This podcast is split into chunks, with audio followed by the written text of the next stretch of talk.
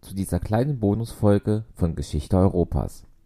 Ich habe Anfang Juni 2021 mit Nicole Selmer eine Folge zur Herren-Fußball-WM 1966, das ist die mit dem Wembley-Tor, aufgenommen. Die Folge erscheint dann pünktlich zum Jahrestag des Finalspiels Ende Juli, aber am Ende des Gesprächs habe ich dann mit Frau Selmer auch noch spontan besprochen, was denn für England und Deutschland in der heute beginnenden EM 2021 zu erwarten ist. Ich wünsche allen Fußballbegeisterten in der Hörerschaft einen spannenden Fußballmonat. Nächsten Montag kommt dann die nächste Folge, in der es wieder um Geschichte geht. Bis dann! Jetzt befinden wir uns eine gute Woche vor der EM 2021. Das hat jetzt, glaube ich, mit der WM 1966 nicht mehr so viel zu tun, aber ich mag einfach diesen Blick in die Kristallkugel von Expertinnen. Wie wird England, wie wird England abschneiden bei der kommenden EM? Ja, naja, es hat zumindest, ähm, es hat auch ein Finale in Wembley. Es ist ein anderes Wembley, ein neu gebautes, aber zumindest das ist ja gleich. ja, wie wird England abschneiden? Ach Gott, also ich finde diese EM jetzt ganz schwer ähm, einzuschätzen. Also ich glaube, England wird schon auf jeden Fall die Gruppe, denke ich mal, überstehen. Spielen gegen Kroatien, Schottland und Tschechien. Also das sollte auf jeden Fall drin sein. Ich weiß nicht, gegen wen sie dann spielen.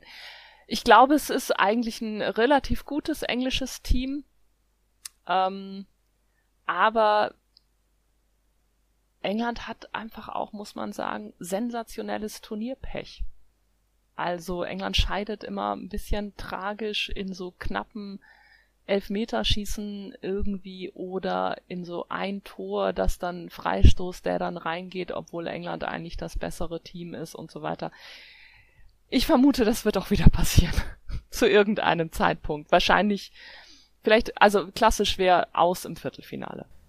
Äh, ich, ich bin ja selber, was die deutsche Performance in der EM angeht, bin ich sehr, sehr pessimistisch. Also vor allem, wenn man sich anschaut, dass die ersten beiden Spiele gegen die amtierenden Welt- und Europameister stattfinden. Ich glaube, da wird es selbst mit der Qualifikation über den guten dritten Platz schwierig.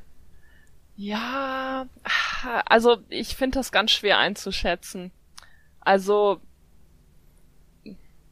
also gegen Portugal würde ich sagen, also gegen Portugal sieht Deutschland meistens sehr gut aus. Also, ähm, da kann ich mir nicht vorstellen, dass sie verlieren. Und Frankreich, ist halt immer so die Frage. Also wie ähm, Frankreich war jetzt halt sehr erfolgreich zuletzt und und hat sicherlich ein, weiß ich nicht, wahrscheinlich von den Spielern her das beste Team. Aber irgendwie mh, hm, sagt das halt auch nicht immer was so. Also ich glaube, also ich bin ges sehr gespannt, wie das erste Spiel ausgeht. Also ich glaube, dass das auf jeden Fall schon ein ein sehr klarer Hinweis dann dann wird. Und ich kann mir beide, also ich kann mir auch vorstellen, dass Deutschland das tatsächlich sehr überraschend gewinnt. Also würde ich nicht ausschließen. Musik